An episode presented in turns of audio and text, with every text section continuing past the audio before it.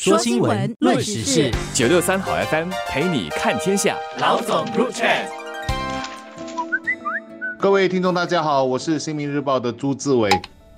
大家好，我是联合早报的郭丽娟。在去年十二月底，当华侨银行的电话诈骗案爆发时，由于被骗的人数很多，金额又高，当时候就引起了很大的社会反响。不少人觉得，怎么我国的监管单位如金融管理局和警方，好像都处于被动的状态，没有主动在捣毁这些诈骗团伙呢？单单是提醒消费者要提高警惕，好像不足以解决问题。几天前，我们就看到了警方大规模的取缔行动，联合了本地五家银行，展开为期四天的执法行动，成功制止了超过一百五十多起的投资和求职骗局。在行动中逮捕了三十五人，另外有两百五十五人正协助警方调查。我觉得这次警方在公开调查方面挺有意思的做法，是以大拼图的方式呈现了三十多人被逮捕的画面。虽然照片只是拍到了他们的背影，但我想多数能够起到更。大的警惕作用，而且警方也打开门户，向媒体介绍了反诈骗中心的运作。像这样的大规模取缔行动，无疑能够加强公众对执法单位的信心。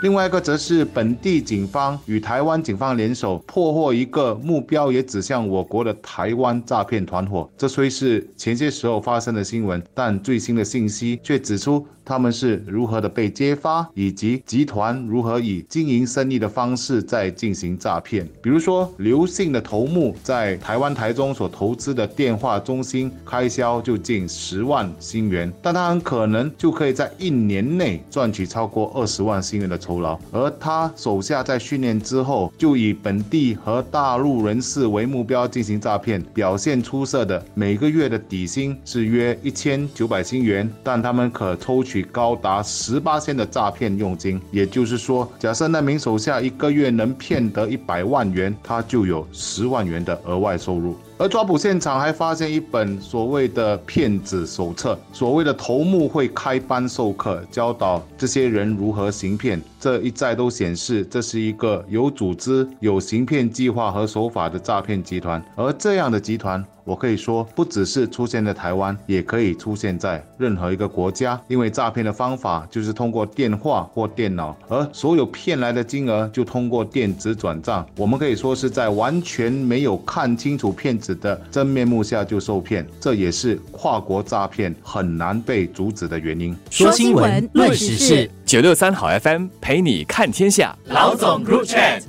在警方这次的联合行动中，投资和求职骗局总涉案金额超过了三千一百万元。老实说，这些骗子的手法并不算太新。在投资骗局中，经常有自称是金融专业人士的骗子，通过社交媒体向受害人招手，并说会邀请投资达人来与你分享包赚的秘诀。那经常被利用的投资达人就包括了美国女股神凯西·伍德 （Katie Wood），他们会向你承诺可以轻松的赚取钱，而且是包赚。的，只要把钱转到某个指定银行就可以了。一开始的时候，你可能会少赚小赚一点钱，但后来就发现可能得要支付一些行政费、法律费等等，之后才能取得你的利润。当你把钱都转到对方的户头时，就联络不上对方了。像这样的骗局不应该难识破的。大家如果平时多关心时事，一定会听闻一二。而且永远要记得，当一项投资计划的回报率远远超过市面上所有的投资产品时，一定是。事有蹊跷，你很可能是被骗子给看上了。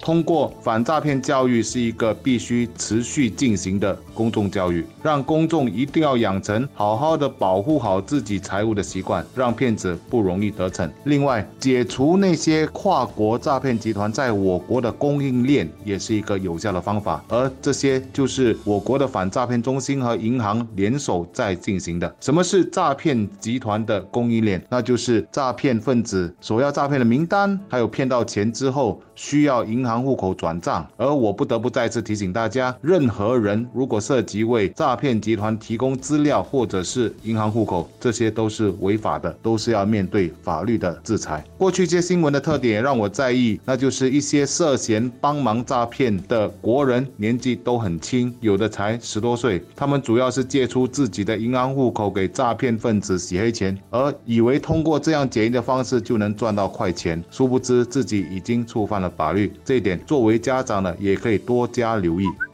根据媒体报道，卖一个银行户头给诈骗团伙，可以得到大约五百元的酬劳。如果是把电子政府身份密码 SIM-Pass 交给其他人使用的话，那可能就可以得到两千元。常言道，反走过必留下痕迹，在数码世界更一定会留下数码足迹。千万不要以为自己能侥幸躲过追查，不要因为一时的贪念，为了几百元或几千元，而最终得面对法律的制裁，毁了自己的前途。如果你发现自己是不小心，上当的那发现后就应该要马上重置自己的新 pass 密码，并向当局通报。